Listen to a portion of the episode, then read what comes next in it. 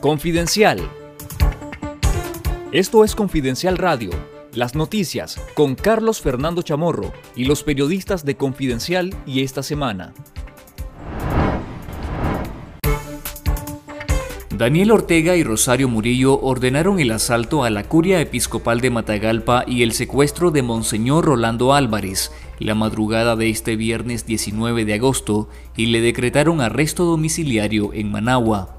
Siete de los ocho acompañantes del líder religioso, entre sacerdotes y laicos que permanecieron encerrados en la curia episcopal durante 15 días, fueron trasladados a la dirección de auxilio judicial conocida como el Chipote, para continuar las presuntas investigaciones, según dijo la policía en un comunicado.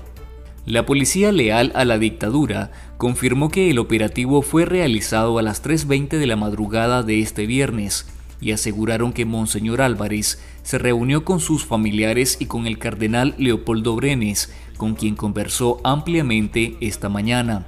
El régimen orteguista investiga y acusa sin pruebas a Monseñor Álvarez de supuestamente organizar grupos violentos para desestabilizar al Estado y las autoridades constitucionales.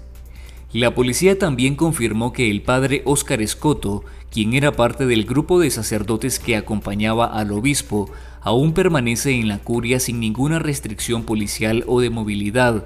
Sin embargo, pobladores de Matagalpa han documentado que el Palacio Episcopal continúa vigilado por agentes antimotines. Siga nuestra cobertura completa en confidencial.digital. La comunidad internacional rechazó el asalto y secuestro del obispo de la diócesis de Matagalpa, Monseñor Rolando Álvarez, trasladado a arresto domiciliar en Managua. El secretario general de la Organización de las Naciones Unidas, Antonio Guterres, se declaró muy preocupado por la redada llevada a cabo en la curia matagalpina y exigió la liberación de todas las personas detenidas de forma arbitraria. En igual tono se pronunció el secretario general de la Organización de Estados Americanos, Luis Almagro, quien condenó las acciones de las fuerzas represivas del régimen de Ortega y Murillo. La Comisión Interamericana de Derechos Humanos apuntó que estos hechos forman parte de un contexto sistemático de persecución y actos de represión en contra de integrantes de la Iglesia Católica en Nicaragua. También mostraron su respaldo al obispo Álvarez y la Iglesia nicaragüense, organizaciones internacionales de la Iglesia Católica como el Consejo Episcopal Latinoamericano y Caribeño CELAM, la Conferencia Episcopal de Costa Rica y la Conferencia Episcopal Peruana, los arzobispos de Panamá José Domingo Ulloa y de Miami Tomás Wensky. El secretario del Pontificio Consejo para Latinoamérica, Rodrigo Guerra López, aseguró que el Papa Francisco está súper enterado de todos los acontecimientos que pasan en Nicaragua y vaticinó un mensaje del máximo jerarca de la Iglesia Católica para este domingo. Guerra López dio estas declaraciones al medio católico Aleteia después que se conociera el secuestro de Monseñor Rolando Álvarez a manos de la policía del régimen este viernes.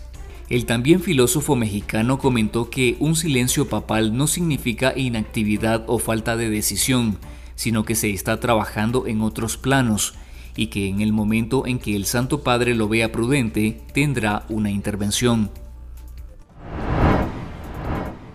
American Airlines confirmó este viernes el regreso de sus vuelos a Nicaragua, después de dos años sin conexión con el país. La compañía estadounidense anunció la reanudación de sus operaciones para el próximo 30 de noviembre, con la ruta de vuelos diario entre Miami y Managua. United Airlines y Spirit no han anunciado la reanudación de sus vuelos.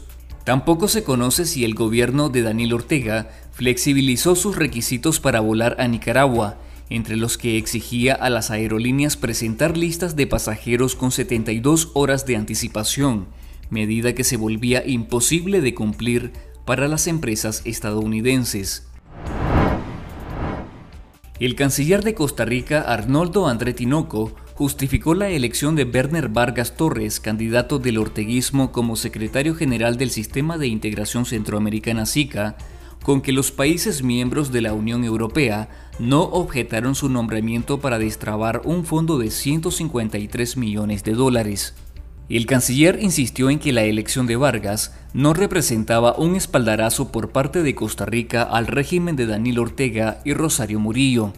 El analista en temas internacionales y docente universitario Carlos Murillo Zamora cuestionó los argumentos del canciller André Tinoco. Murillo Zamora señaló que los donantes no van a opinar sobre esta elección, porque sería una intromisión a los países agrupados en el SICA.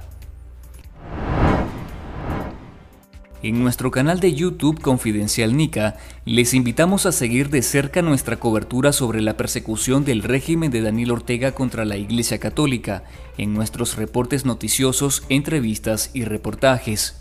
Esto fue Confidencial Radio. Escuche nuestros podcasts en Spotify y visítenos en confidencial.com.ni con el mejor periodismo investigativo.